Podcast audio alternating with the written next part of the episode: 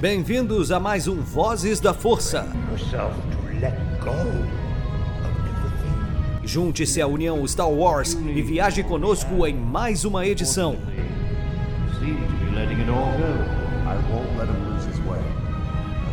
Seja também a fagulha que manterá a chama de Star Wars acesa por muitos anos.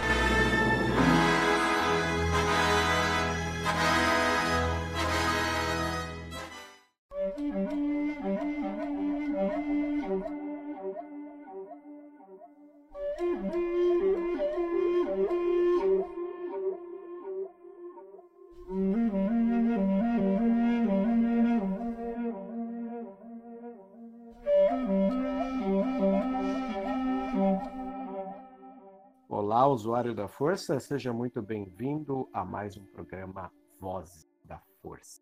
Uma edição dedicada à análise dos dois primeiros episódios de The Mandalorian. A gente sabe que é uma série interessante de se analisar, até pelos criadores, pela forma que ela foi criada e para quem já assistiu, a maneira como é conduzido.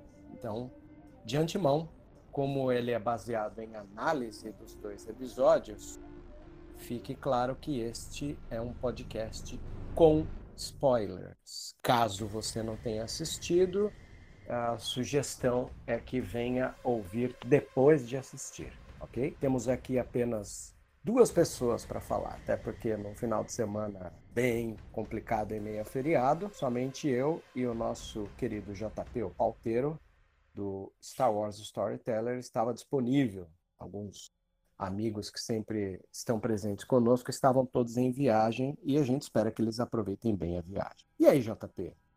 Como foi assistir The Mandalorian? Cara, é... primeiramente, que é o JP do Star Wars Storyteller. Cara, quando eu assisti The Mandalorian, pra quem ouviu aí nossas edições passadas, lembra que eu, tanto eu quanto o Vebs, a gente tava ansioso, né? O Vebs tava mais que eu, porque é mais área de Star Wars. Mas de qualquer forma, eu tava muito feliz, porque, né, envolve Mandalorianos e isso em Star Wars pra mim é incrível. Eu gosto muito. Eu tava muito, muito, muito ansioso. E aí vi, vi aquela aquele primeiro aquele primeiro take ali da abertura que eu achei linda. Mano, aquela introdução, o capacete do Vader, do Kylo, de vários personagens ali e a logo de Star Wars, aquilo ali pra mim ficou lindo, sabe? Eu gostei muito daquela intro, queria que usassem em outros lugares, porque ficou realmente muito show. E, e o, o título, cara, todo o take ali da cantina, que foi o take inicial, os três primeiros minutos, mano, aquilo ali já foi incrível, sabe? O cara perguntando pra ele, isso aqui é Beskar de verdade, né? Metal Mandaloriano. E ele quieto, sem falar nada. E aí veio mais dois caras assim pra tirar a armadura dele. E aí tinha aquela cena que a gente queria tanto ver da cantina, né? Ele metendo o sarrafo em todo mundo. E aí chega aquela hora que ele vai. Chega aquela hora que ele fecha a porta, né? Naquele cara. No- na cintura dele a gente só vê ali de relance a cintura do cara caindo. Aquilo ali pra mim, olha, foi sensacional. Já era uma prova do que de o quanto ia ser bom. E aí veio o título, né, a música. É, já de início eu já digo que a trilha sonora ficou impecável, sabe? Porque tu tem um tema que ao mesmo tempo ele é de faroeste e ao mesmo tempo ele tem um toque tribal que, que combina ali com a cultura mandaloriana, né? A questão de, de tribos e, e clãs mandalorianos e aí combina essa, essa junção de temas e pra mim ficou insubstituível, sabe? É uma série que tu reconhece só pelo pelo, pelo tema dela, pela música. Se, se eu fechar os olhos e escutar aquela, aquele som de The Mandalorian, eu já ficou marcado assim na série pra mim, pelo menos. Só, nos, só com apenas dois episódios. Pra ti, como é que foi assim, quando tu assistiu pela primeira vez, Vebs? Pô, eu acho legal você relembrar desse episódio sobre a vinheta inicial, né? A gente sabe que boa parte dos filmes tem um- uma vinheta inicial, vinheta essa que foi copiada até pela maneira de você ligar. Hoje em dia um computador, ele tem as vinhetas iniciais, seja aquele barulhinho clássico da, da Mac e a maçã aparecendo, ou sejam as janelinhas né, do Windows em PC, você vê que até a linguagem de você ligar um computador, ele precisa te dar uma vinheta inicial. E os fãs de Star Wars estão acostumados com as vinhetas como a Fox Fanfare, né? E depois com a compra da Disney isso foi retirado e, ironicamente, nessa inauguração do Disney Plus, é, amigos meus que moram fora disseram que a Fox Fanfare voltou à trilogia clássica. Olha que interessante. E no Mandalorian a gente teve esse primeiro é, momento novo, que é essa pré-vinheta dos capacetes, né? Até surgir o logo do Star Wars. Eu também achei belíssimo e a série quando, quando ela começa com os capacetes brilhando, ela ele muda ao tom de um de um de um metrônomo que depois você vai entender que é o metrônomo do, do... aquele é um sinalizador, né? Isso, um sinalizador, né? Você vê que é, quando surge essa vinheta inicial faz pim, pim, né? E, e, e ao, ao toque de que cada barulhinho muda o capacete. Você acha que é uma musiquinha da vinheta, no final já era o áudio inicial da série, né? Dele segurando o sinalizador. É, ele anda. Esse primeiro planeta, é, qual seria? Tem nome esse primeiro? Eu fiquei curioso também por que planeta era aquele, né? Até porque tem aquele, aquele animal da cultura dos Tusken, né? Que é aquele da água que tenta pegar a nave, que eu achei bem interessante. Porém, Aquele que a gente achava, né, que era Tatooine, é aquele planeta que se chama Arvala 7, nome do planeta. Mas o primeiro a gente não sabe. Queria muito saber por conta daquela criatura lá. Ravenak, que sai do gelo, né? Isso, que ele tenta pegar. Aliás, Sobre o Mandaloriano, comentando aqui primeiramente, cara, que personagem foda, sabe? Porque é, o que eu gostei muito na série até perceber é que tu não precisa tanto assim de diálogo para gostar de certos personagens, porque ela é uma série que ela não fala tanto, sabe? Tem tanto diálogo, mas em compensação ela mostra mais. Isso eu achei legal, sabe? Por exemplo, o flashback lá do tipo, ah, minha família, meu planeta foi destruído pelos droids e tal. Em vez disso, mostra, sabe? E ele fica quieto, mostra, dá um take no capacete dele e aí depois já parte pra esse flashback. A série ela não dialoga tanto, mas não precisa disso para se simpatizar com os personagens. Porque... É, é, tanto que eu vou até dizer que no segundo episódio demora para surgir o primeiro diálogo, mas a gente vai chegar no segundo lá essa questão que você comentou de ter poucos diálogos é uma coisa legal. Ainda retornando no começo do primeiro, a hora que aquele barbudo está intimidando ele, ele nota que o Mandaloriano chega no bar e o cara fala: Ei, mando! Cara, para quem é, faz parte do Mandalorian Mercs, né? Porque aqui no mundo a gente tem alguns alguns fã-clubes. O mais famoso é o 501 ST, baseado nos Bad Guys. Temos o Rebel Legion, dos mocinhos. E a gente tem o Mandalorian Max, que é baseado em clãs, né? Então eles se dividem em clãs tal qual a, a, a, cultura mandaloriana. Quando aquele personagem vai e chama ele, ei, Mando!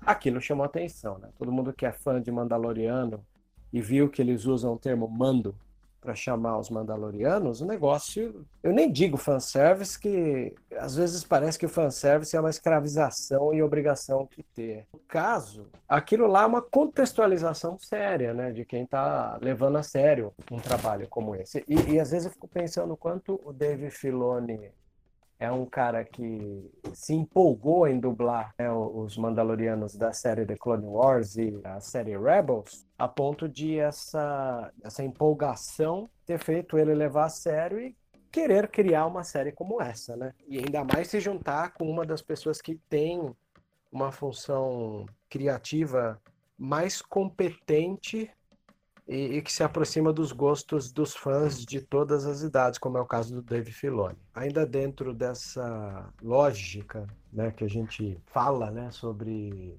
esse primeiro episódio, essa sequência inicial do bar, vocês falou da trilha sonora, né? Bom, vale ressaltar que essa não é a primeira trilha sonora tribal. O nosso homem da trilha sonora chama Lud Ludwig Göransson. Ele é jovem, eu confesso que quando fui puxar a ficha dele, eu lembrei que ele trabalha bastante com o diretor Ryan Coogler, né, que é famoso por causa do Pantera Negra e da franquia do Creed. Mas o Goranson, ele já trabalhou com os Vingadores, o Infinity War. Ele, ele que fez a trilha não só do, do Pantera Negra, mas do, do Infinity War. Havia feito também a trilha sonora do Get Out, né? Um, para mim, um, uma obra-prima sem tamanho do Jordan Peele. E tem uma carreira também ligada a algumas séries de TV, pelo que eu tô vendo aqui. Parece que existe uma, uma, uma certa particularidade dele com a parte tribal.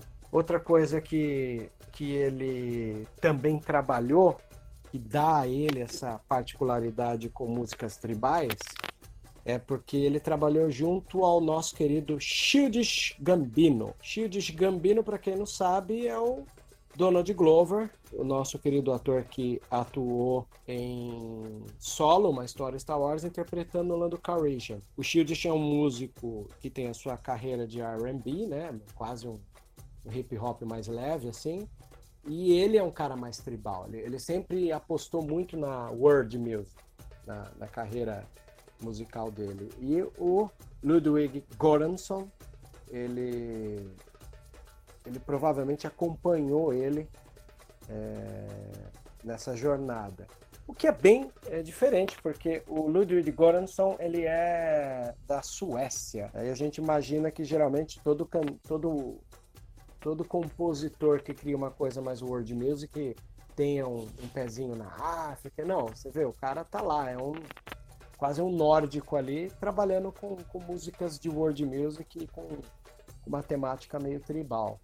E eu gostei, acho um, um cara bem repleto quando você vai é, pesquisar a vida dele. Ele é novo, e mesmo sendo novo, já tem um Oscar, né? Ele ganhou o Oscar trilha sonora do Pantera Negra em 2018. Também concorreu ao Globo de Ouro, né? De, de Pantera Negra, e, mas aí ele só concorreu. Também existe um, uma premiação que os fãs de Star Wars antigos que se ligam em cinema vão, vão poder se sentir familiarizados, que é a Academia de Ficção Científica, Horror e Fantasia dos Estados Unidos. Ele também que chama Saturn, né? O prêmio.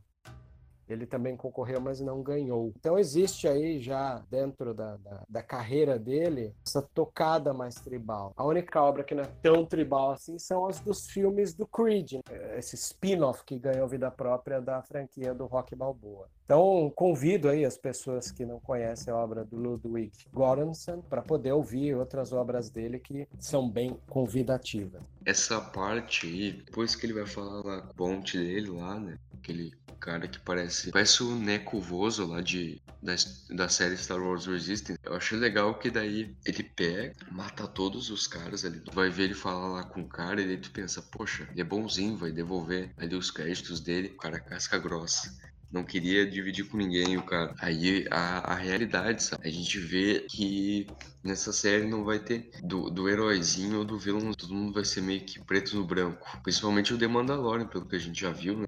continuar comentando aí. É, então, aí ele, ele pega o bounty dele, né? Que é aquele aquele alienígena azul falastrão. É engraçado porque é a partir do capturado que você tem algumas coisas que vão formar o caráter dele sem que ele possa abrir a boca, né? Essa coisa, oh, você nunca tira o capacete mesmo? São diálogos super interessantes que aí entra essa diferença, assim. Eu vou ser sincero contigo, eu tenho uma grande ressalva quando ouço, eu tenho ojeriza, para ser sincero, quando ouço aquela frase proferida já por muitos aí, de que eu sou fã, quero service. Acho que graças a, uma, são, a frases como essa que às vezes as obras cinematográficas perdem um pouco do sentido. Perder sentido a essa altura do campeonato é uma das piores coisas para ela se legitimar, que é uma coisa que graças a Deus o Mandalorian está conquistando quase todo mundo que eu conheço que gosta de cinema de verdade. Assim. E uh, essas pessoas estão tipo cagando tijolos. As pessoas que gostam de, de obras audiovisuais bem escritas sabem que se escravizar com com fanservice, pode ter ali o seu charme ou outro, mas não é uma coisa que deva ser debruçada. E a série não é debruçada, né? Você vê que ela é, ela é concisa. E existe essa diferença entre o que é fanservice e o que é contextualização.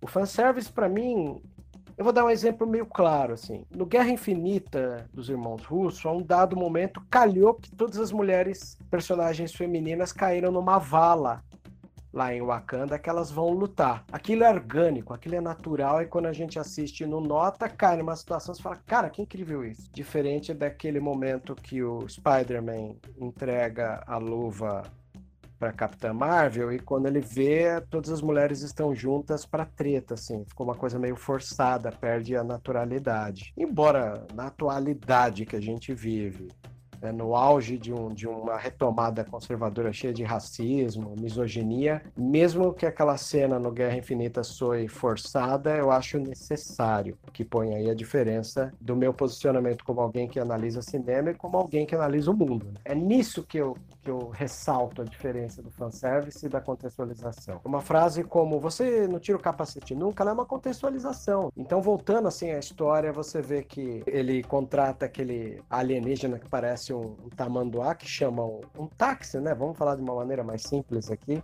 Aquele que parece um tamanduá que toca uma flauta e chama o táxi na hora que ele sai do bar com o balde dele. Ah, achei que era aquele do episódio 4. É, é do episódio 4, é o que cagueta pros Stormtroopers Ah, e Mos tá. Eisley, né? É Ah, a mesma sim. raça. É um Cubas o nome. Cubas. Eu, eu brinco, eu falo aquele que parece um tamanduá. No final tem o, Não, a parece graça mesmo. de ter, né? Tem a graça de ter os amigos iguais você, assim, que acaba me ajudando. Na hora que eu falo de tal alien, vocês me falam o nome da raça e tal. Aí entra de novo uma contextualização que eu acho legal, que é quando vem o primeiro táxi e fala, sem droid, que é a coisa comum no universo Star Wars. É entrar no bar, tira o droid, né? Então, entra mais esse espírito, né, que o, que o Favreau e o Filoni têm, de que eu considero serem os verdadeiros herdeiros da mentalidade do George Lucas de se pensar cinema. Aí eles vão com um com um piloto de verdade e até que eles chegam na Razor, É a Razor Crest. que é uma nave interessante, né? Ela parece uma mistura de gunship com as turbinas de, de, de um pod racer, até com as Cara, paletas que saem pra fora. Achei uma nave interessante, hein? Eu achei muito legal em The Old Republic. Parece umas naves que tem lá. Porque ela parece um pouco a, a, a Slave One do, do Django. Se tu for inverter ela, né? Tu vai ver que parece. E eu achei bacana isso aí. Parece que foi inspirado, digamos assim. Eu, eu acho lindo porque ela parece um helicóptero, né? Uma das coisas que o Lucas fez no Ataque dos Clones é traduzir no momento da- das primeiras guerras, parecer Vietnã aquilo um pouco. Por isso que às vezes acredito que as gunships são baseadas em helicópteros de guerra. E a, a Razor Crest também volta a acontecer isso daí. Quando o Ravinak vai lá e ataca a Razor Crest, você vê ele tentando decolar e não consegue, ele vai lá e pega aquela arma clássica, né, do desenho do do Holiday Special, né? Para poder dar um choque ali no Ravinak para poder decolar com a nave. E tudo num silêncio, só o, o alien azul tagarela falando, ele vai lá e resolve o problema. Acho sempre pontual esse primeiro episódio, né? Pô, legal. Da arma do Horde Special. Verdade. Não, ti- não tinha lembrado disso. É um detalhe bem interessante de analisar até a hora que ele tenta usar a desculpa de que tem que usar o banheiro. Aí ele desce para fuçar, né? É, é engraçado que quando ele desce tem o banheiro mesmo, né? Você vê que parece um fosso antigo, um buraco lá para fazer as necessidades e tal. Me chamou atenção. Você vê que a série ela realmente se preocupou em, em, como você falou, visual. Ela joga o visual das coisas. Aí ele aperta o botão, mostra o arsenal dele. Depois ele vai um pouquinho contra as primeiras vítimas congeladas em carbonita, até que uma angulação de câmera ele já está atrás do alienígena que pega ele e congela ele também. Aquilo eu achei bem interessante. Então, aí, aí depois que ele congela o alienígena em carbonita, a nave tem um plano geral dela passando pela vegetação. Aí entra um outro detalhe que eu sou super fã dessa série. A série ela tem um costume de colocar muito plano geral para você compreender vegetação e ela coloca um plano geral, às vezes em ambientes cheios, para você entender os aliens. Isso é voltar no espírito de George Lucas. Por quê? Porque você está se preocupando em mostrar etnias, mostrar planetas, as peculiaridades de cada um deles. E às vezes eu não entendo o fã de Star Wars igual esses dias eu estava num grupo e um cara comentou que achou que o, o episódio tinha uma enrolação total, assim. Né? Ele reclamou da, da hora que o Mandaloriano tenta domar um mitossauro, achou que aquela perda de tempo. Aí entra um detalhe super interessante que eu gosto de comentar aqui. Algum momento do, sei lá, dessa rapidez da velocidade da informação e tudo. O fã de Star Wars antigo, que tinha uma sensibilidade para captar é, as nuances de uma situação, de formação de, de um personagem, porque quer queira ou não, todos os momentos de silêncio, você nota que a direção da série está preocupada em formar o caráter de um personagem que não é de se falar muito, ele é caladão. Então a gente só vai conhecer um pouco mais a personalidade desse personagem a partir das interações com ele. Aí fica uma coisa do tipo o alienígena falando e você descobre mais do que não fala do que daquele que fala. É, como ele lida quando chega numa terra nova, que, aí você vê que ele, embora seja o Mandaloriano, ele tenta apelar por uma pedreiragem, né? Quando ele, quando ele chega nos lugares, mas ele nota que se ele não tiver o jeitinho, as coisas não acontecem. Eu vou chegar nessa parte. Assim que ele chega, como é que chama esse planeta que tem nome, que é planeta novo? Arvala 7.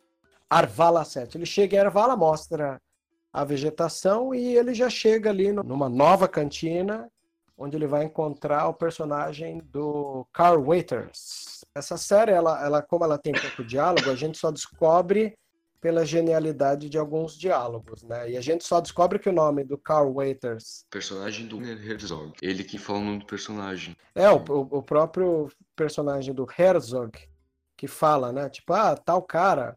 É, o Herzog, por enquanto, tem o nome de The Client, né?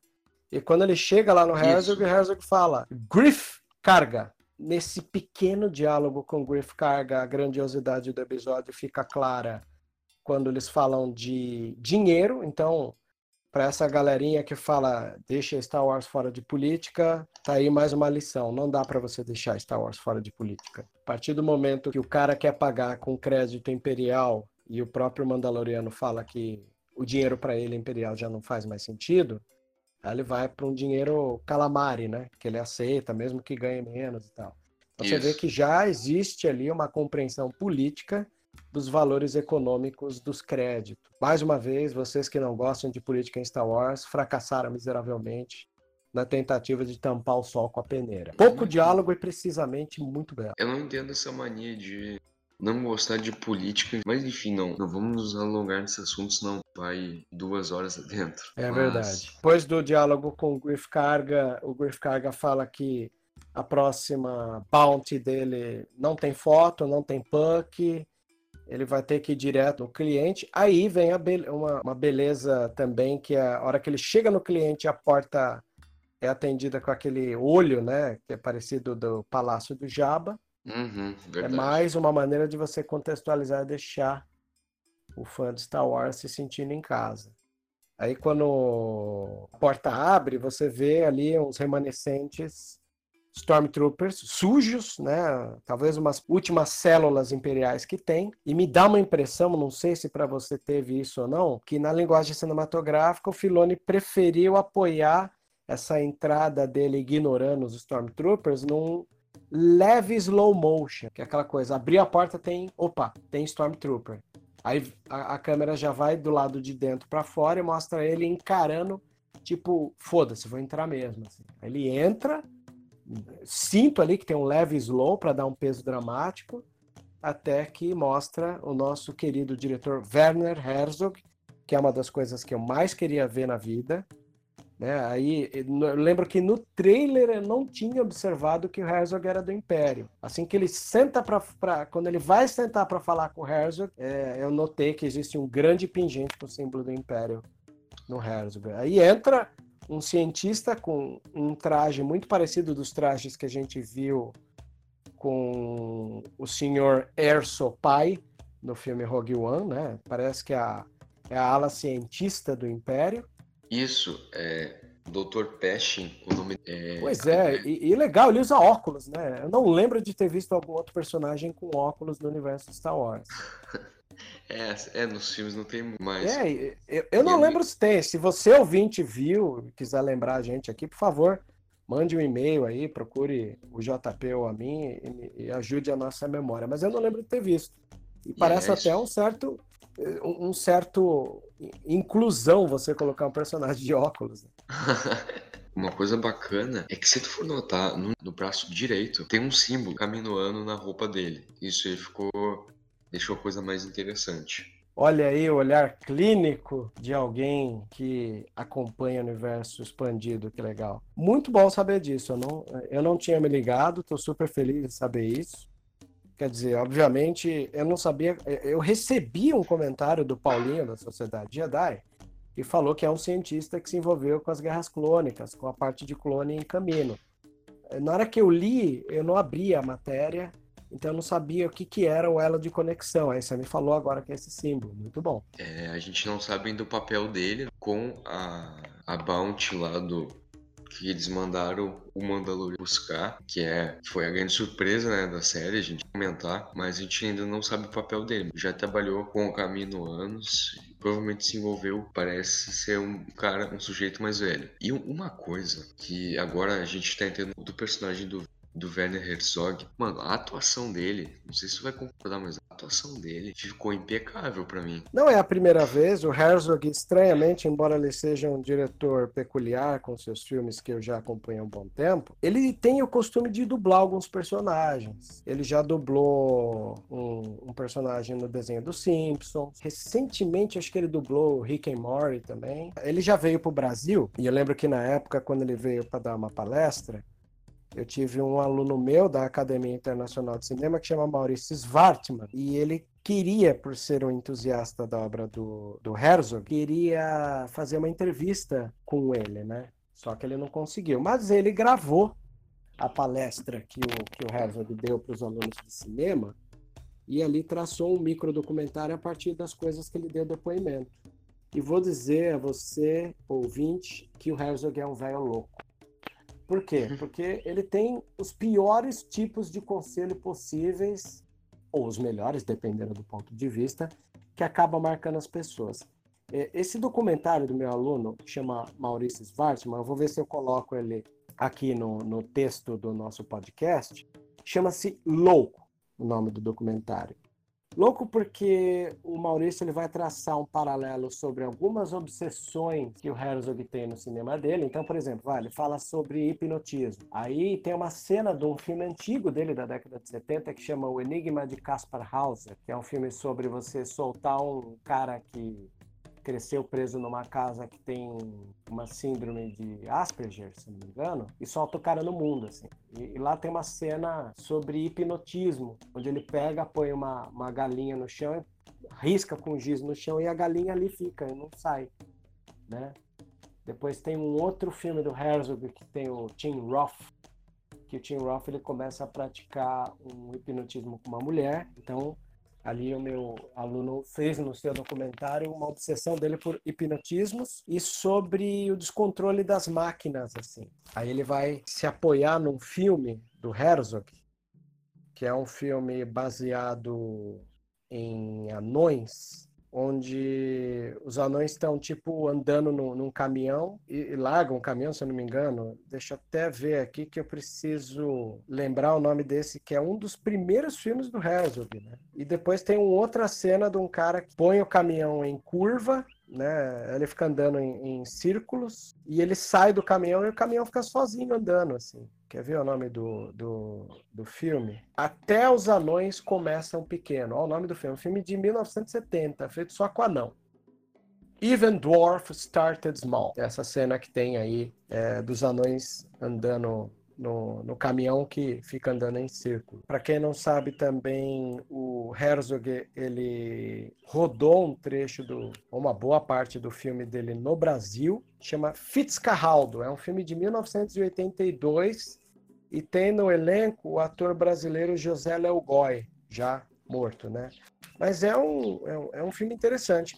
Tem, um tem um, uma parceria dele, para quem sabe, bons diretores tiveram muitos atores como parceiros das suas obras. E o Herzog teve o Klaus Kinski como um dos, dos atores fetiche dele, que trabalhou em quase todos os filmes. E o, o Fitzcarraldo, ele tem o Klaus Kinski, a Cláudia Cardinale, que é uma das minhas ídolas do cinema americano, trabalhou no Era Uma Vez no Oeste, e o Zé Léo Goy. E o grande Otelo também é ator do, do filme. Temos o cantor Milton Nascimento atuando também no filme. Então, para quem queria ver uh, uma das peculiaridades do, do Herzog, pode assistir Fitzcarraldo.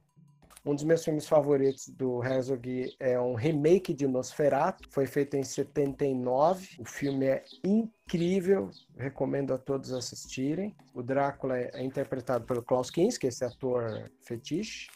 Tem a Isabelle Adjani e o Bruno Gans no, no elenco principal.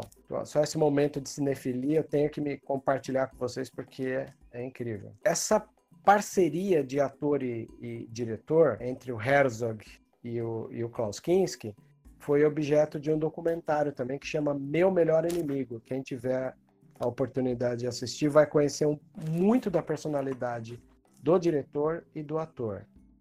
Mas assim, deixando os filmes dele de lado, a gente pode falar mais dos filmes em outro momento, talvez em, em outro episódio, para não ficar o tempo inteiro debruçado aqui no Kings. E voltando do documentário do meu aluno, outras coisas que formam ele ter uma personalidade meio louca, é que na palestra ele recomendou que as pessoas andem a pé.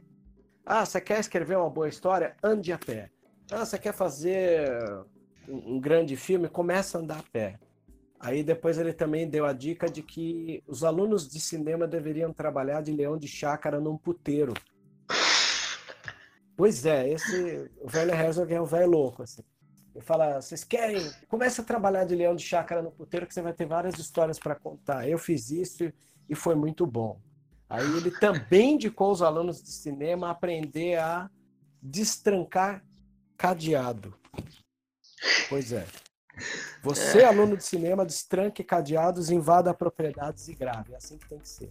Você vê que o velho é meio pancado. Assim.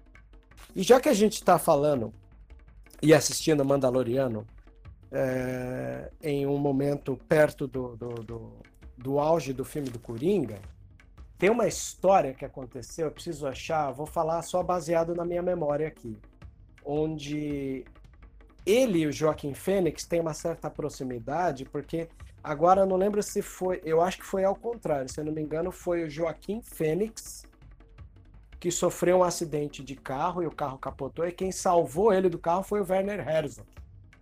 Né? Eu não sabia se era o contrário, mas acho que é isso daí. Então, é, vale muito a pena você querer conhecer um pouco mais do Herzog. E o Herzog também é, é um diretor meio peculiar, porque tem uma historinha aí de um, de um cara que, que veio a crescer e se tornar filme, e, e aí o, o Herzog fez um filme que chama na verdade, é, é, uma resposta a uma espécie de desafio onde o Herzog fritou e comeu as solas do sapato dele. Isso tem no YouTube. Se você não conhece o Herzog e quer conhecer um pouco dessa loucura dele, coloque aí. É, Werner Herzog come as solas do seu sapato. Tem esse vídeo no YouTube também. E é uma das coisas mais incríveis que eu já vi. E que torna a figura tão amável. Mas enfim, agora voltando para Mandalorian. Assim que ele pega você, ouvinte que está ouvindo a gente falar bounty, bounty, o bounty é a recompensa, né? Aqui a gente vê tanto em jogo, desenho, filme, que acabamos aderindo o nome em inglês mesmo.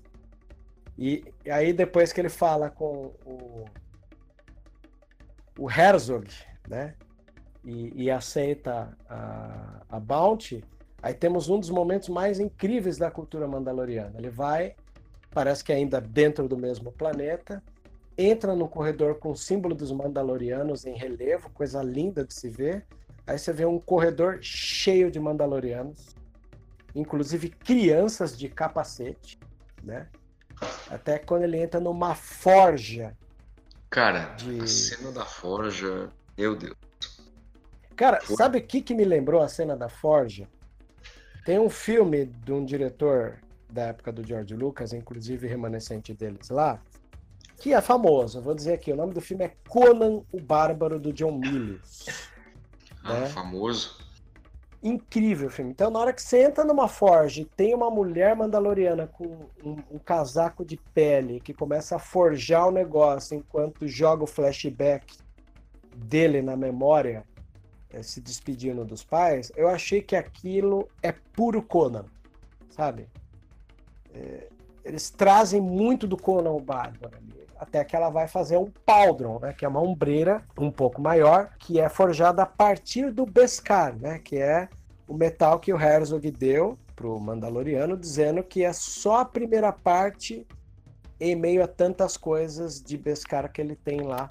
E ainda até termina de uma forma, uma forma que a gente não entende se é ironia ou não, que é que o Beskar vai voltar para as mãos dos Mandalorianos. Aí ele vai lá e forja o Paldron com a, aquela mulher que É, pelo que trabalha, a né? gente entendeu, pelo que a gente entendeu ali, aquele lugar talvez seja um lugar do, que ela comenta, né? Ali. é, e ele também comenta que ele já foi um refugiado, algo assim, não lembro o termo que eles usam, mas nesse sentido. Cara, uma coisa que eu adorei da Forja é no momento que ela tá ali derretendo o Beskar e vai aparecendo o flashback, só que chega no momento que é só no Beskar a cena. E aí vai dando aquele som tribal, né? Com, misturado com far- faroeste, que é lindo. Tu vai vendo o personagem do Mandaloriano ali sentado, refletindo. E aí tu pensa, o que que, que que são as mil e uma coisas que estão se passando? E aí, enquanto isso, vai o, o metal ali sendo derretido mais aí. Então é um corte de cenas, de várias cenas que eu achei lindo, sabe? Essa parte aí do flashback, é, os Mandalorianos sendo expulsos ali e ele sendo deixado, né, sendo deixado ali pelos pais dele para sobreviver.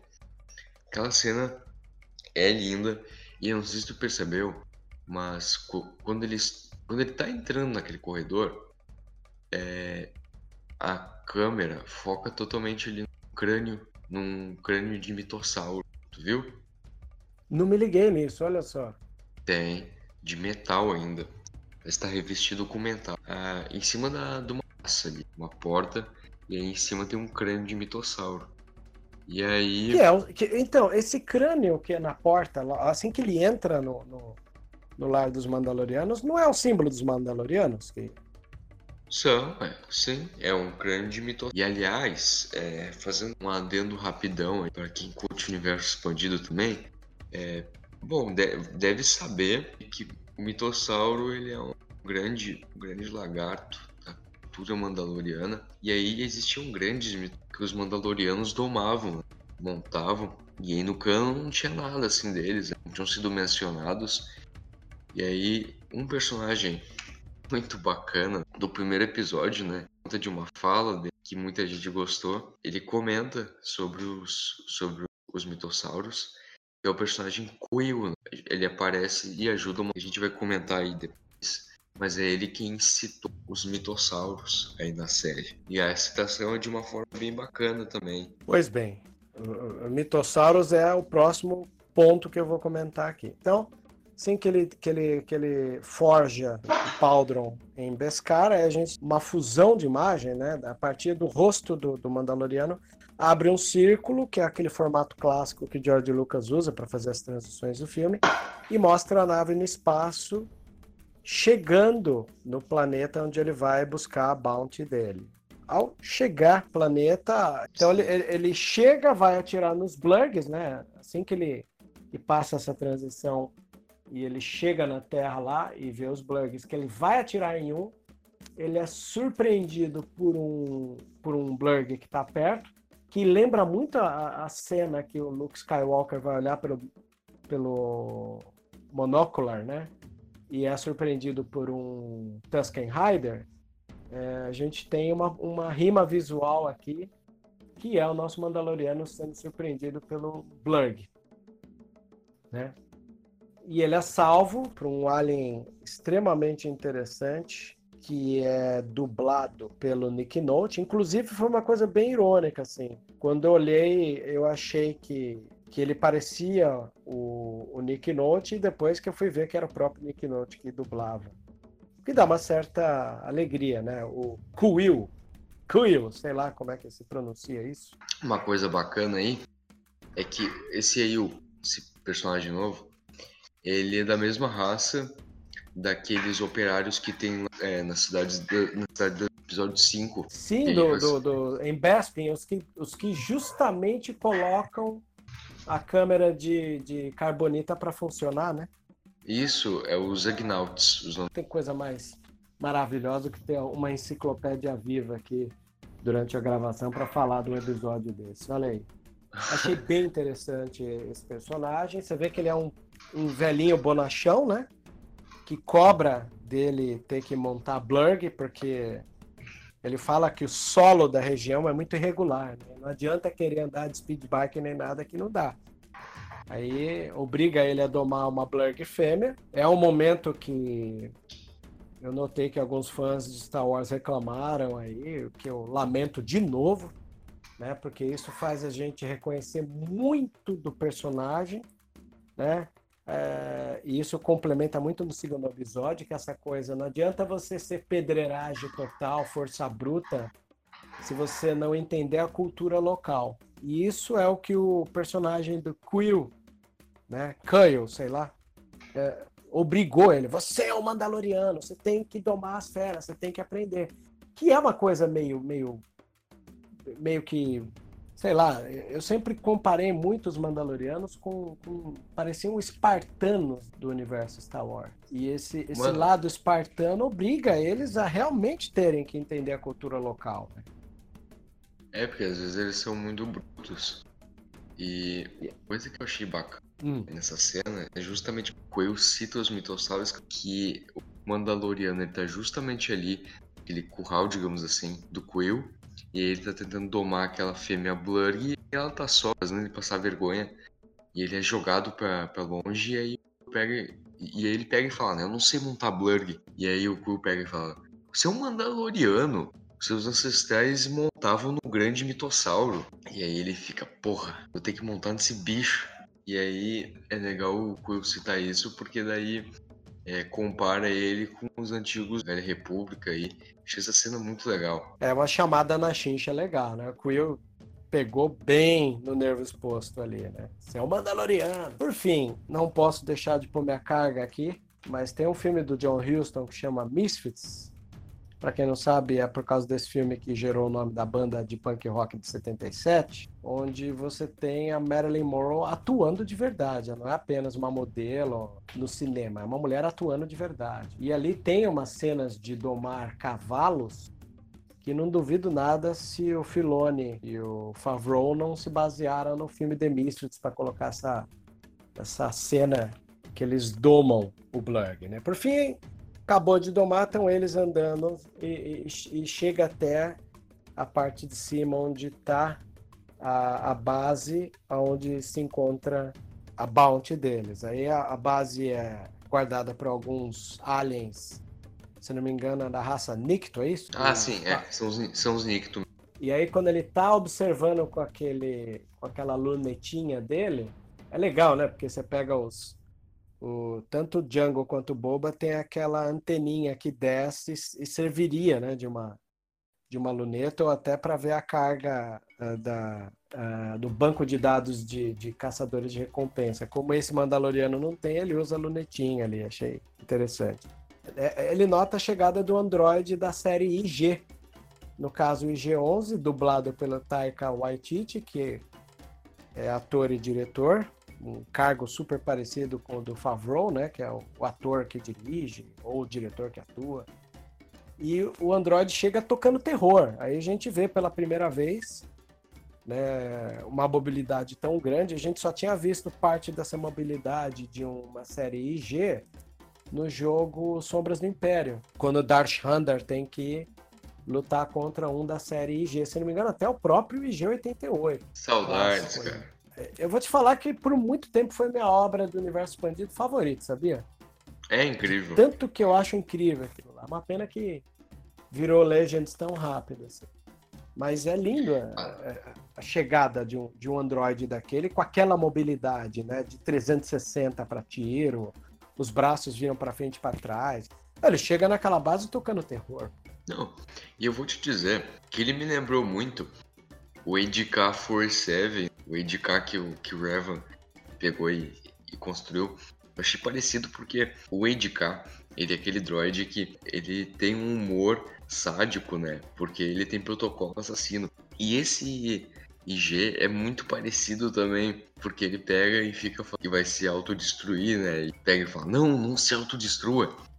E aí ele pega e fala: "Não, a missão foi foi comprometida, eu vou me autodestruir". Eu achei isso aí, achei parecido com o EDK. É, é um protocolo que vem de fábrica, né? Ele até explica, tem um protocolo que se a gente tiver cercado, eu tenho que me autodestruir para ninguém me capturar. É, e sai aquela termal no peito, assim. Toda hora o Mandaloriano tem que falar: para com isso, vamos fazer as coisas. E é legal, né? O Mandaloriano toma a frente ali e consegue, é, devido à guilda, né? Essa coisa, ó, tô, sou da guilda, sou da guilda. Aí ele baixa a retaguarda. Ah, e eles acabam tendo uma cena de ação fenomenal ali, de tiros, né? Atrás das vigas. Talvez a cena, a cena mais cheia de ação do primeiro episódio é esse, essa invasão da base aí que eles fazem a limpa. Aquele canhão giratório e aí fica tirando todo mundo. Pois é, você sabe que aquele canhão giratório, se eu não me engano, eu acho que eu vi ele exatamente no jogo Bounty Hunter Jungle Fett. Esse jogo é um dos meus jogos favoritos do universo Star Wars. Ah, tem sim, tem. E, e se eu não me engano, tem alguns momentos do jogo que você tá em Tatooine, acho que é Tatooine mesmo, não sei. E você lida com os caras que estão com esse canhão aí, é um porre esse canhão, inclusive. Mas, meu, incrível. Ele, ele vai lá e consegue é, junto ao IG-11, IG-11, dá conta ali daquele, daquela base. É uma base, inclusive, que Quill né, havia reclamado que desde que aquela base chegou, ele não tem mais sossego naquela terra dele. Né? Um diálogo esse que vai se complementar no segundo episódio que a gente vai chegar. Por fim, eles dão conta de todos os, os, os que estão tomando conta da base, abrem a porta no tiro com o próprio canhão, que é uma é uma porta muito parecida com as, com as portas Tatooine, né? Até que eles chegam no lugar que o sinalizador indicou. E aí entra o grande elemento surpresa do primeiro episódio, que é o que a internet apelidou de Baby Yoda. Né? numa plataforma em formato de ovo flutuante que parece cadeirinha do Freeza do, do, do Dragon Ball Z, né? Ela fica flutuante ali. Aí o IG, você vê como até a ordem dos, dos caçadores de recompensa, um tem metade da informação, o outro tem outra metade, né? O IG, quando ele vê, ele já, ele já revela pro Mandaloriano que a ordem que ele tem é de matar, enquanto o Mandaloriano queria vivo. Então a gente tenta entender que essa contratação, bom, a contratação já ficou estranha quando o próprio Mandaloriano viu o IG chegando na base. Então, tem um segundo contratante aí que precisa descobrir quem é que deu ordem de matar, já que o The Client, né, e junto aquele cientista deram a ordem de trazer vivo. Tem um, é. uma notícia de Stuano aí que a gente vai descobrir mais para frente. E o filme, aí obviamente ele se livra do IG e acaba a cena Aliás, cara, de uma maneira muito sutil e muito bonita, essa coisa do Mandaloriano parar na frente daquele berço flutuante e esticar os dedinhos, igual qualquer tipo de, de, de humano faz com criança, né? Que ele não estende a mão, ele põe só a ponta dos dedinhos, aí você vê na, na contraluz a silhueta da mãozinha saindo também, encostando na mão dele ali. E acaba o episódio. Obviamente, eu não vou parar de analisar o episódio na cena final, como vou também elogiar os créditos finais, que me lembra Buck Rogers. Todos esses desenhos que usam para acabar o episódio, ele traz aquele espírito das séries de sci-fi é, que a gente acompanhou em várias décadas, mas são séries da década de 70, né? Você pega Buck Rogers, Star Trek, a trilha sonora e o desenho trouxe esse clima para mim quando assisti. Não sei se outras pessoas sentiram mesmo, mas para mim ali é um, é um diálogo tremendo com essas séries da década de 70 já nos créditos finais. O- E o final termina de uma surpresa pra mim, pelo menos, porque tu não espera ali que ele vai que ele, que ele vai pegar e atirar, destruir ele. Tu não espera isso. Tanto E ele ele- espera que a cabeça dele ele nem vira, ele atira sem olhar. Né? Exato. E aí tu só vê a cabeça, tu só vê o G caindo. E eu achei isso bem legal. Uma reviravolta dupla, assim. Os melhores créditos que eu já vi. Mano, as concept arts lindas da série. Ali, nos créditos finais. Pra mim, aquilo ali já valeu. Porque, nossa, cada foto linda que dá pra usar de papel de parede aqui. Do, do PC, do celular, enfim. São muito bonitas. Sim. São belíssimos. Para entrar para o segundo, a gente vai dar uma, um espacinho de respiro aí para o nosso ouvinte. A gente já volta aí. Ou, ouça aí os nossos comerciais e a gente já volta.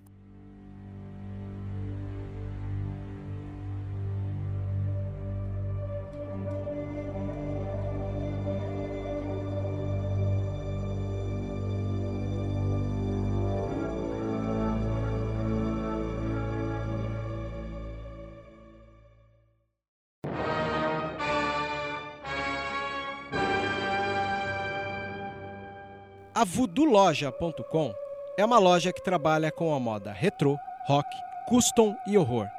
São 11 anos da cena alternativa. Se você não conhece, visita lá. Tem no Instagram Voodoo Loja, uma das melhores lojas e parceira nossa. Isso é rock and roll puro.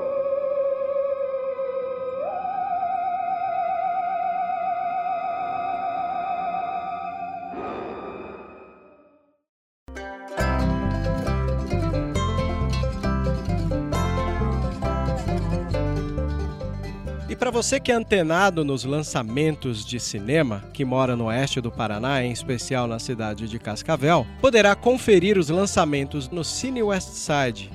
E nós também temos uma grande parceria com eles. Se você chegar ali no balcão e disser Sou ouvinte do podcast Vozes da Força, você leva de cortesia a pipoca pequena para acompanhar o seu filme. Essa é West Side, confirmando a parceria e o prazer de se assistir cinema.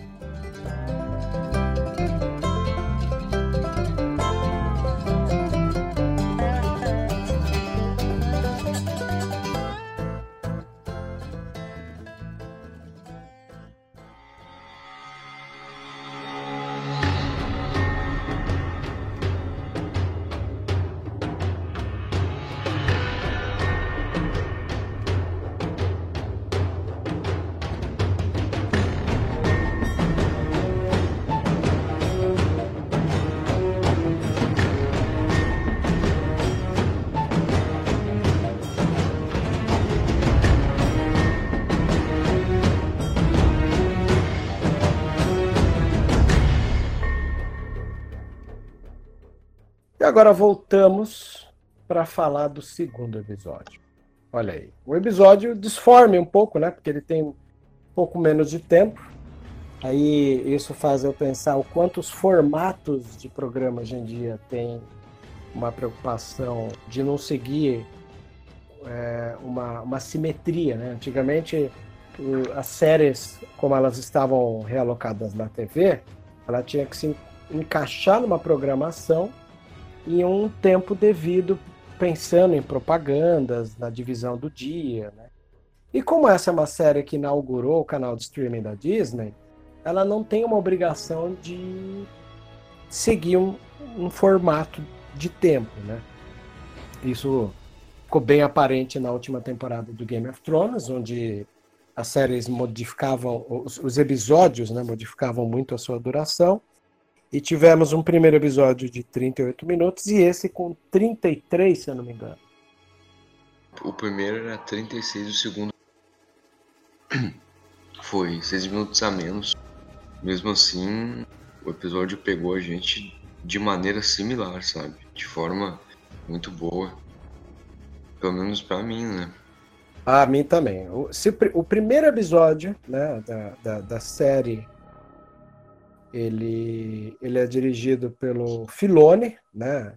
Alguns, alguns diretores retornam, então o primeiro capítulo que, como todo piloto, apenas tem o nome de capítulo 1, que é dirigido pelo Filone, o segundo, que chama The Child, ele é dirigido pelo Rick Famuyiwa. né? É um nome que eu já tive dificuldade para falar, né? Mas o Famuyiwa, eu preciso até depois colocar no Google para ver como fala aqui. ele, ele é um diretor independente, né? Oriundo do cinema negro. Ele, ele veio de alguns sucessos da, em Sundance de cinema e tem é, algumas obras é, como diretor, como escritor, como produtor. Mas aí a gente tem, deixa eu ver aqui as obras que ele fez. Ele fez The Wood em 99, não é um diretor tão novo assim, né? 99 ele fez The Wood. Em 2002 fez Brown Sugar, é, filme para o cinema negro. Então tem ali é, tanto The Wood quanto o Brown Sugar tem um elenco negro aqui, né? Tem a, o Taya Diggs, tem o Yassin Bey, né? Uh, Yassin Bey, se eu não me engano, ele, ele é um, um rapper que trabalhou inclusive no Guia do Mochileiro das Galáxias. Ali. É um, é um, é um, é um ator negro até interessante de, de ver a trajetória. Our Family Wedding, de 2010, também é um cinema negro, tem Forrest Whitaker atuando, que é o nosso querido Sol Guerreira, né? Como ator. Temos o Dope, de 2015, mais um filme também sobre a etnia negra. Uh... Aí tivemos um, um, uma série de TV que chama I She, né? Se for colo colocar aqui. Mais um filme de etnia negra e o Mandaloriano. Então é um, é um, diretor preciso aí do cinema independente.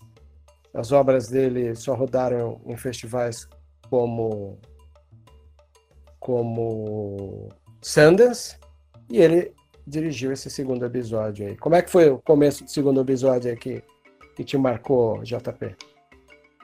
É que o segundo ele teve bem menos diálogo, né? No primeiro já teve pouco, no segundo quase nulo, né? Diálogo. E isso, por incrível que pareça, não incomoda. Porque o que não tem diálogo tem em, em cenas, sabe? Interpretativas, né? Momentos que, que tipo, tu não precisa de um diálogo ali pra apresentar aquela cena, ou mostrar o que tá acontecendo, ou dizer o que tá acontecendo. E isso eu achei muito legal. Uma cena do segundo que eu gostei bastante, é, ali no início, era é, quando o Mandaloriano o Baby Yoda, né? E ele ele tá acampando, né, no deserto ali. E o Baby fica toda hora indo pra. E ele fica colocando ele de volta. Aquela bolinha flutuante lá. E ele dá pra ver. Eu, pelo menos, percebi que dá pra ver que ele até gosta um pouquinho do, do Baby é, eu achei legal isso aí, né? Do Baby Yoda com ele, porque ver que ele do, do bebezinho, só que ele tenta não se pegar muito, justamente porque aquilo ali é a bounty dele, né? Então ele não pode se apegar aqui. E eu achei bacana isso aí, porque fica um, uma coisa de uma tensão, né? De vai e volta. Eu achei legal isso aí. Eu achei legalzinho então, aquela cena que também é aí quando eles estão de noite acampando, que aí é, o, o, o, pequenininho, o Yoda pequenininho pega um, um sal e ele engole, tu lembra? Certo? Lembro, lembro. É uma maneira também de. Porque eu fico imaginando, até os criadores talvez devem ter passado uma situação do tipo. Poxa, a gente criou quase que um replay da situação do gato de botas do Shrek, né? Aquela coisa que quem olhou falou: ai meu Deus, que gracinha. Vamos fazer ele fazer alguma coisa nojenta? Algo que justifique porque um Yoda também foi parar em Dagobah. Não dá outra, né? Você vê, ele engole um sapo, fica até as perninhas para fora. Mas eu vou comentar um outro tipo de, de referencial que me chamou a atenção nesse episódio. Essa coisa da, do silêncio entre ele e o Baby Yoda me remeteu muito a um quadrinho é, clássico de mangá que chama O Lobo Solitário. O Lobo Solitário ele recorre muito à ideia de um samurai calado que anda empurrando um carrinho de bebê com uma criança dentro. E vira e mexe ele tem que empurrar o carrinho de bebê para longe para para poder lutar, que é aquela hora que ele vai é, ter uma luta contra aqueles outros caçadores que a gente viu no primeiro episódio lá no bar, onde estava o personagem do Carl Waiters, né? Eles surgem ali naquele, naquela garganta ali, naquele vale, naquele canyon, né? É, para tentar pegar dele essa bounty, né? E, e, e rola uma treta ali extremamente interessante quando ele empurra o berço, né, flutuante para o lado e luta com, com os personagens ali, que é da mesma raça do Bosque. Como é que é o nome dessa raça? Trandoshanos. Os Trandoshanos, né? Ele luta, ele dá conta de dois ou três. Acho que a rapidez da edição me, não me permitiu hoje aqui. É, É, é três, se não me engano. é três, né? Ele dá conta do- dos três. E aí entra um- um- uma, uma mistura de, de contextualização com fanservice que me agradou. Que a hora que o terceiro tá fugindo, ele pega, carrega aquela espingarda dele e dá um tiro que desintegrou o Tandroshano e que me fez lembrar as recomendações do Vader de No Disintegration. Aí fez todo sentido para mim o porquê que o Vader pede pro Boba Fett não desintegrar. É, ele desintegrou cara. E, e vai até a, a Razor, Razor Crest e nota que a Razor Crest está sendo depenada pelos Jawas. Jawas que, é, como esse planeta não é Tatooine, a gente já tem uma diferença aí de Jawas, porque esses têm olhos vermelhos. Né? Eu sei que de repente, talvez pela falta de grana do primeiro e depois seguir a mesma linha, os olhos amarelos, mas esses me chamaram a atenção por serem olhos vermelhos. né? Verdade. Aí eles depenam a nave, ele vai lá, tenta atirar de longe, desintegrando mais alguns Jawas, e vai correr atrás da, da, da Sandcrawler. E tem uma sequência ali que me lembra muito Indiana Jones. Né? Tem uma sequência no Indiana Jones quando ele está brigando em cima de um tanque de guerra e o tanque se aproxima de uma parede ali é, muito parecida com aquela que ele entra pro lado de dentro assim, deita, a parede raspa e ele volta pro lado de fora ali. E ele tenta subir com, com as criaturas jogando. Aí me lembrou até Ewoks quando jogavam pedras nos Stormtroopers, né? Porque eles começam a jogar as quinquilharias deles ali, né? Sim. Em cima do, do Mandaloriano. Teve gente que comparou essa cena aí dele subindo o Sandy Crown. Falou que, na verdade, não é, não é que é parecida, mas que lembra a cena do, do trem lá em. A cena do trem no filme solo, Isso.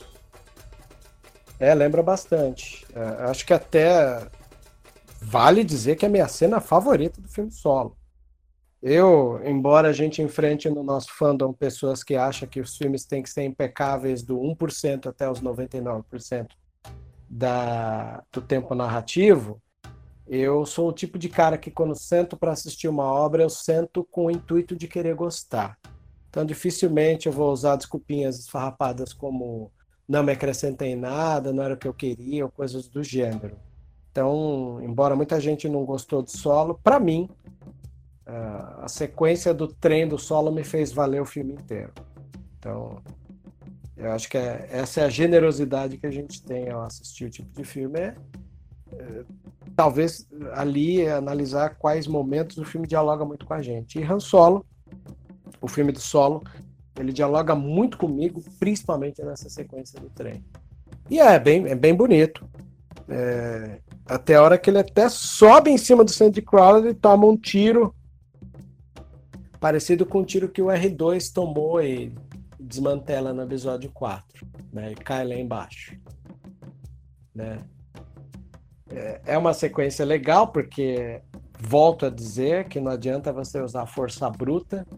Tem horas que você tem que recuar para tentar ter a humildade de ver o que vai fazer. Então, a partir do momento que ele tentou usar todas as técnicas de luta mandaloriana e mesmo assim perdeu por uma quantidade de jaulas, ele volta com o rabo entre as pernas, procura o Kuiil, né? É, o Kuiil dá uma, mais uma bronca nele, né? Fala, você não foi roubado, foi depenado, diferente. Vamos lá, eu vou tentar ser um intermediário disso. Aí ele vira o intermediário, né, para conversar. Ainda nesse momento intermediário, o Mandaloriano tenta querer usar força bruta, jogar fogo. E até a hora que ele fala. Né? Essa né? cena é. aí. Mano, essa cena. É pedreiragem, né, cara? Eu acho Mano, legal também. Eu achei. Nossa, eu achei incrível essa... que eles vão lá e aí ele. ele o Coelho pega e fala, né? Bah, tu vai ter que dar alguma coisa em troca para eles, né? Eles devolverem tuas peças deles.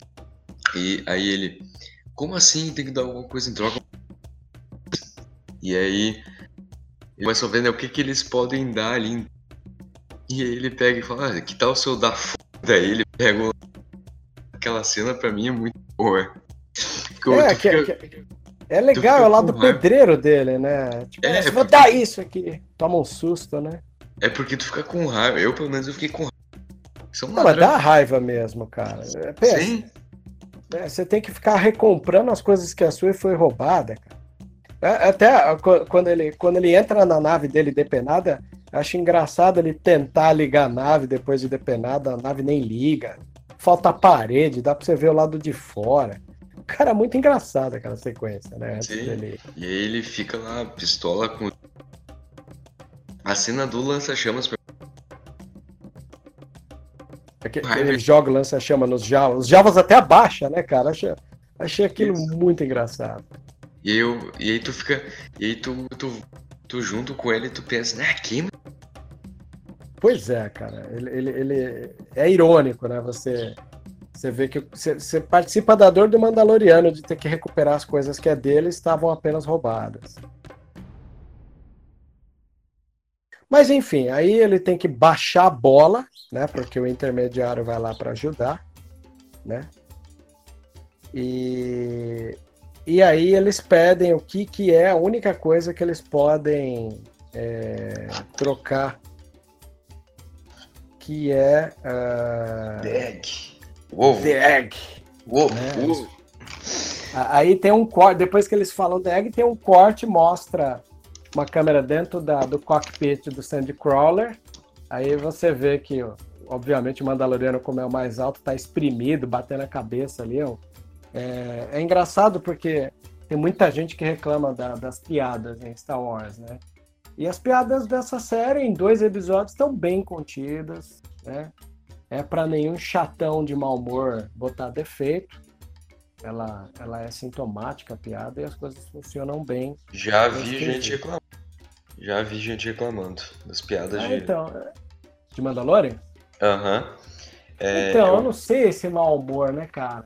Não, é, igual, é, é eu tava falando com defeito. vocês agora acabei de comentar com você que tem um cara reclamando, achando que tinha perda de tempo. Aí, cara, eu, eu fiz a questão de perguntar, cara, mas o que que tá faltando? Eu não tô entendendo a, per a perda de tempo. Ah, não, é, por mim não ir atrás dos Jawas, ele vai lá no buraco, enfrenta a criatura e tem 15 minutos para fazer o filme acontecer. Falei, mas, é. mas para fazer acontecer o quê? Porque Não, é um filme tão sentido? misterioso. É.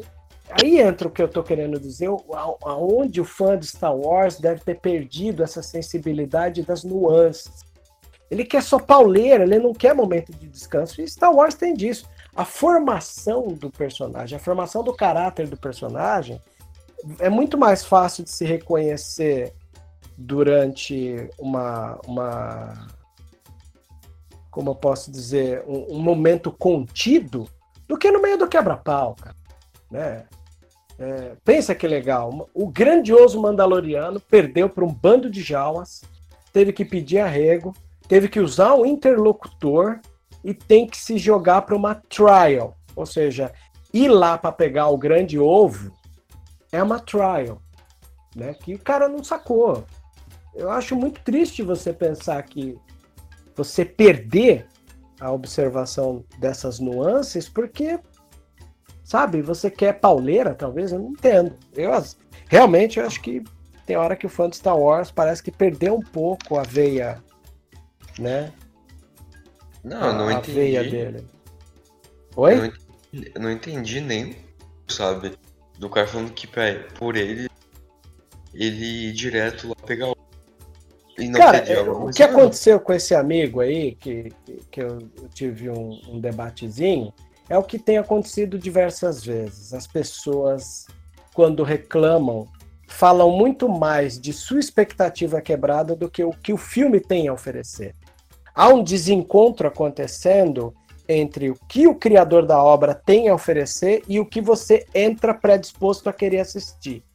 O papel do espectador, como a gente viu em um dos capítulos do Vozes da Força, está muito mais ligado a entender o que o autor da obra tem a nos passar do que o que a gente quer ver. Entende? Então, quando um cara, como você disse, teve gente que reclamou de piada, eu falei, poxa, cara, que mau humor impera a, a cabeça de alguns fãs de Star Wars, né, cara? É, a comédia, a ironia, ela é uma quebra de gelo. E a quebra de gelo, ela serve muitas vezes para você se simpatizar mais com o personagem, entender que às vezes na comédia existe um ponto fraco dele. É, tá muito mais ligado à personalidade do personagem do que da história é, toda como, como um bloco, né? É, eles reclamaram de muito. piadas lá naquela parte. Na, na perseguição é, lá dos aos diálogos dele. Eles reclamaram que tava muito parecido é, universo cinematográfico da Marvel. Eu achei sem pé nem cabeça. Comparação. É, então, aí entra o que eu falo, né? Às vezes as pessoas elas só falam o que para elas é referência do que elas só consomem. Né? O, o fã de Star Wars de obras, igual por exemplo, eu vou dizer, é, embora a galera reclame muito da trilogia sequel, boa parte dessa galera que reclama da trilogia sequel, quando você vai querer saber se eles gostam do episódio 4, a maioria fala que é sonolenta. Então existe ali também uma, uma desconexão da galera com o episódio 4, que para mim, cinematograficamente, é o filme maior assim de toda a franquia Star Wars. Né? A gente entende o peso da- do, do retorno do Império Contra-Ataca, do formato de, de tragédia grega dele, ou da, do tom pesado que se acaba o episódio 3, mas o episódio 4 ele é uma pérola assim, de faroeste, né? E, e esse tom de perseguição, igual eu falei, teve até homenagem para Indiana Jones no meio. Que coisa mais engraçada do que Indiana Jones? Né? E, e o referencial da galera foi o quê? Foi Marvel. Talvez as pessoas nunca viram Indiana Jones para entender essas piadas de referência aí dentro. Mas assim, você vai brigar com Jawas. Jawas são criaturas menores, engraçadas. O diálogo deles é um dialeto que te dá uma vontade de rir, na maioria das vezes, não é verdade? Sim. Então, não tem como você dissociar a ironia de uma, de uma sequência como essa. tu não tem como fazer. Jawas são engraçadinhos. E você Ok. colocou o grande protagonista da série tomando um couro dos engraçadinhos. É, tu não né? tem como ter uma luta séria com o. É lógico. Tu não tem como. como. Não tem como ser, engra- ser algo sangrento, não sei. Vai ser. São É, personagens teve. acho que cada cena tem a sua maneira. A cena do bar que inicia o primeiro episódio, ela é sangrenta até onde pode ir o Star Wars, né? Porque tá na Disney Plus. Mas ela tem um peso ali que dialoga com a gente, né? As cenas com Jawas têm o peso que deve ter um diálogo com Jawa, né? Para mim é muito simples isso, eu não entendo Sim. como as pessoas complicam. Mas enfim, ele vai pro ovo. Aí entra de novo essa essa mania né? E quando a- os personagens de Star Wars entram na caverna, é onde eles quase desfalecem pela fraqueza que está dentro do personagem. Né? Em todos os momentos a gente vê o quanto a caverna pode revelar desse personagem. Então o Mandaloriano ele entra, fuça ali com, com, com a luz dele do capacete, que inclusive lembra muito dos capacetes de clone, né? Uma luz lateral ali. Até que ele acorda aquele rinoceronte lá, né? Que sai pro lado de fora, um rinoceronte peludo, né? É. E, e tem um embate quase que é, em meio à lama. Aí a estética do filme fica muito bonita, porque é aquele é aquele é aquele brilho de chumbo, né, do capacete dele sujo de lama, e ele tentando, né, lutar com, com o animal. E a gente já viu uma, uma, uma situação parecida com essa no episódio 2, na Arena de Geonosas, né, que até o próprio grandioso Jungle Fett, ele também toma um, um, um esculacho de um, de um quadrúpede que lembra um rinoceronte, né? Isso. Embora é. sejam dois animais bem diferentes entre si, eles lembram um rinoceronte, né? É, na verdade, quando o primeiro trailer, o segundo, a cena dele sendo arrastado por aquele rinoceronte ali, eu lembrei da, desse arena de... o nome dele. Só que daí eu vi que era diferente, né? Não é peludo. Não, É um outro alien, né? É um outro animal. é. Eu quero saber o nome desse animal. Porque ainda não saiu. É, tem muita coisa que não saiu, né? Essa série ela, ela ainda omitiu o nome de planeta, nome de alien, algumas raças ali, né? Embora as que realmente tiveram peso a gente já conheça, ainda bem, né? Mas eu, eu gostei muito dessa sequência aí, que é a hora que a gente mostra, é, que, que- que se mostra para nós espectadores que o Baby Yoda é sensitivo à força também. E segura né, o, o rinoceronte no ar até. Aí até que o próprio Mandaloriano pega ali a sua faca em uma cena sem muitos diálogos e muitas explicações, ele aplica a faca no, no- provavelmente no ponto vital de qualquer animal e ele morre ali. Né? Fica muito nas entrelinhas isso, que eu acho bem legal. Né? Se fosse um filme do Lucas, ele ia ficar se explicando às vezes, porque ele é didático. Mas esse filme, como não tem necessidade, ele vai lá e fincou a faca no, no ponto vital, tirou o animal de, de ação, vê que o Baby Yoda, depois do esforço, cai em sono, pega o tal ovo peludo, que me gerou uma piada muito boa, né? Porque quando disse para você que o, esse camarada num grupo começou a reclamar, falei, é propenso a virar para você e dizer que você justo num episódio desse esteja procurando pelo em ovo. Acho que né, cai no momento certo ali. Eu sei que a piada é infame, mas caiu, né? Calhou de ser o mesmo episódio. Aí ele leva o ovo para os Jawas. E, ironicamente, os Jawas cortam aquilo igual um coco e come a gema, voltando essa alusão abjeta que Star Wars sempre teve, né? Star Wars sempre teve um, um quê de, de ficar pertinho do nojo, do, do monstruoso e tal. Aí os Jawas saem festejando lá e, e comem a gema do ovo. Aí ele volta de novo revoltado, toma mais uma bronca do Quill, né? Que fala, cara, foco, vamos montar essa porra aqui. Aí, é, quase como uma cerimônia, os dois passam a noite inteira montando a nave. O Baby Yoda, totalmente cansado, dorme ainda, né? Ele tenta até contratar os serviços do Quill, mas é negado porque o Quill já se revela ser um cara que se livrou de uma escravidão e de uma servidão, né? Aí a nave volta a funcionar e ele vai. É, o episódio. E acaba o episódio com menor tempo. Acho extremamente interessante o clima árido do episódio, pouco diálogo, esses referenciais aí, como eu disse, de Lobo Solitário, de Indiana Jones, essa coisa da combinação. E é legal, porque daí você vai ver o Quill, quando vai agradecer, ele fala, cara, você me ajudou. Eu te ajudei, porque você vê, é, tudo no, no, universo mandaloriano é na base da recompensa. Tá aqui, aceita aí. Cara, eu não vou aceitar nada, cara. Você me limpou a terra dos caras. Aí você vai lembrar daquilo que ele reclamou no primeiro episódio, né? Pá, esses caras chegaram aqui, o negócio tá meio barra pesado.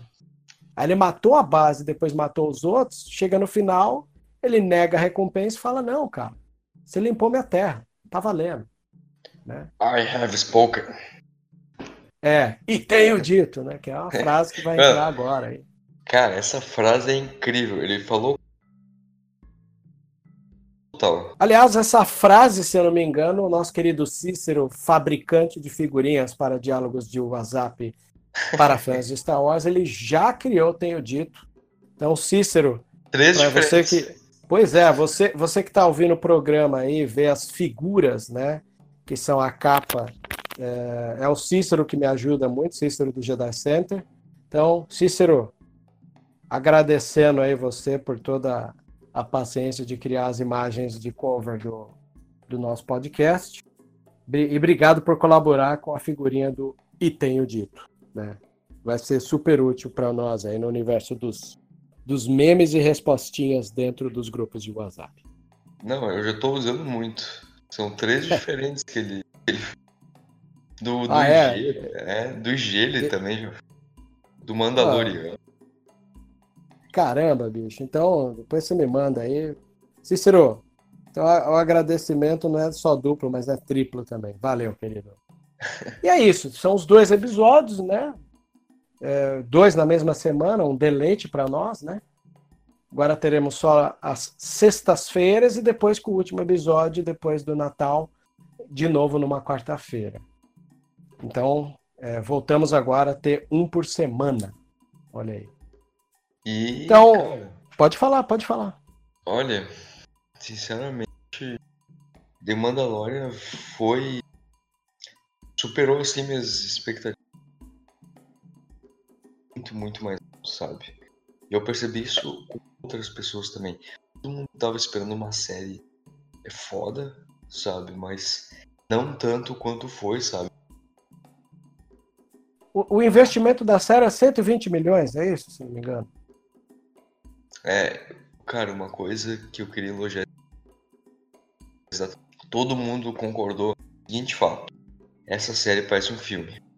Pela qualidade. Mano, tu não vê aquele CGI meio podre de série, sabe? De nível. Não.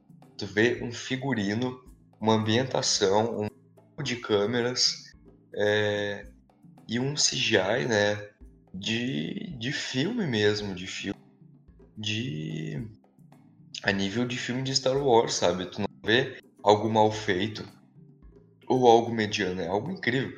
É, até parafraseando coisa que o, o João da Aliança Rebelde falou, cada take dessa série dá um quadro, de tão lindo que é. Pois é.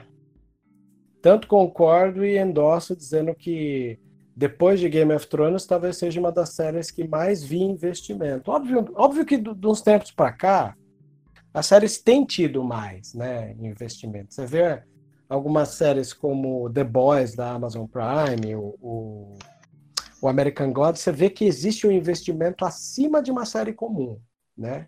E abaixo da lógica do Game of Thrones.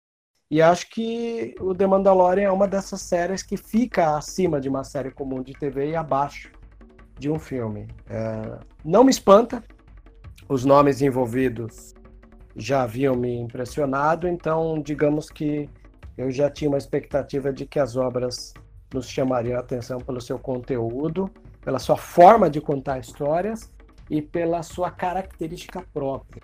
Tá?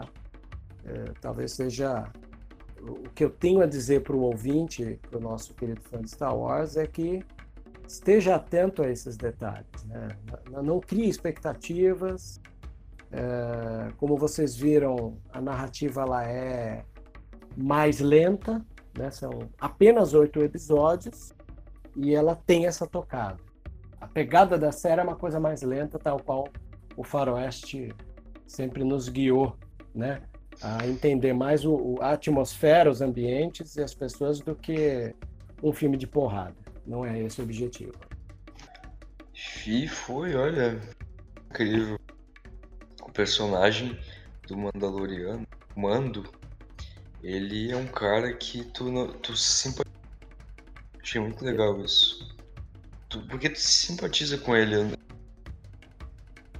Todo mundo achou um personagem muito complexo e bacana para dois episódios. Pois é, e ainda acho que a personalidade dele vai ser lapidada até o oitavo episódio, né?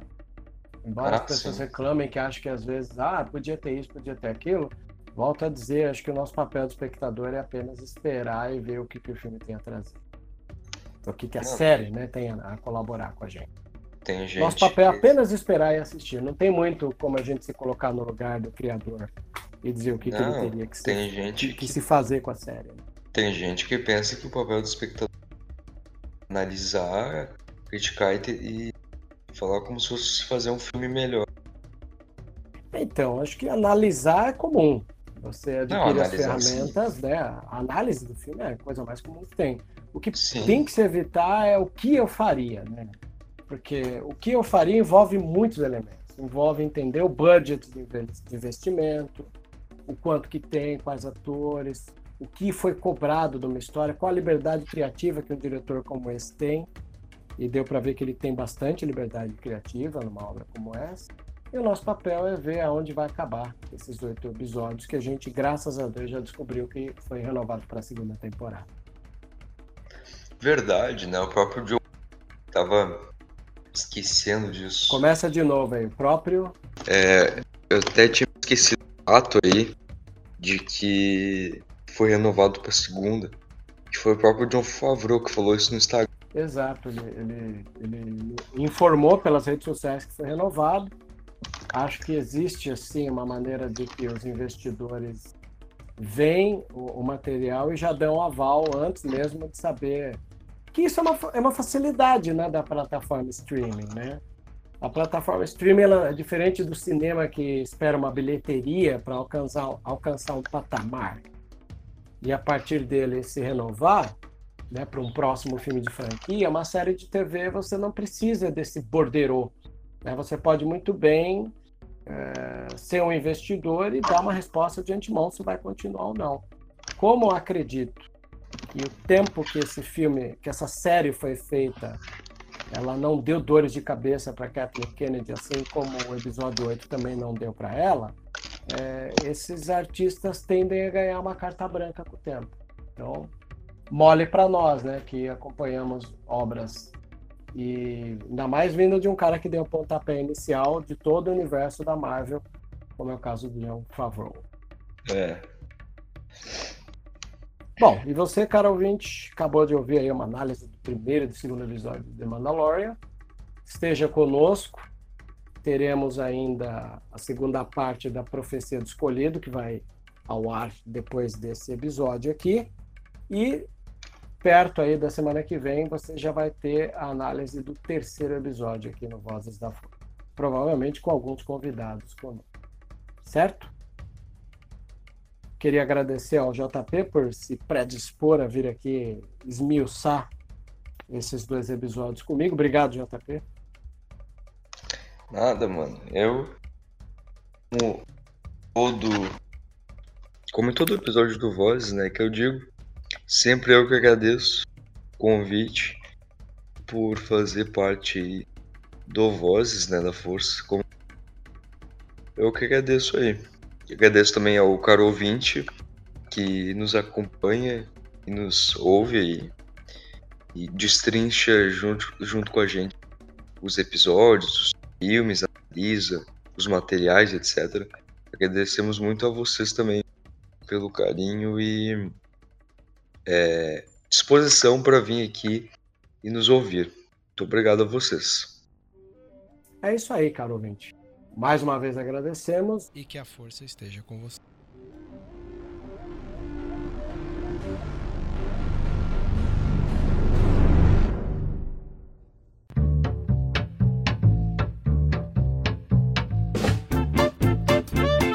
Você ouviu e vivenciou Vozes da Força. Por hoje é só. E que a força esteja com você sempre. Aqui é o comandante Paul Dameron desligando.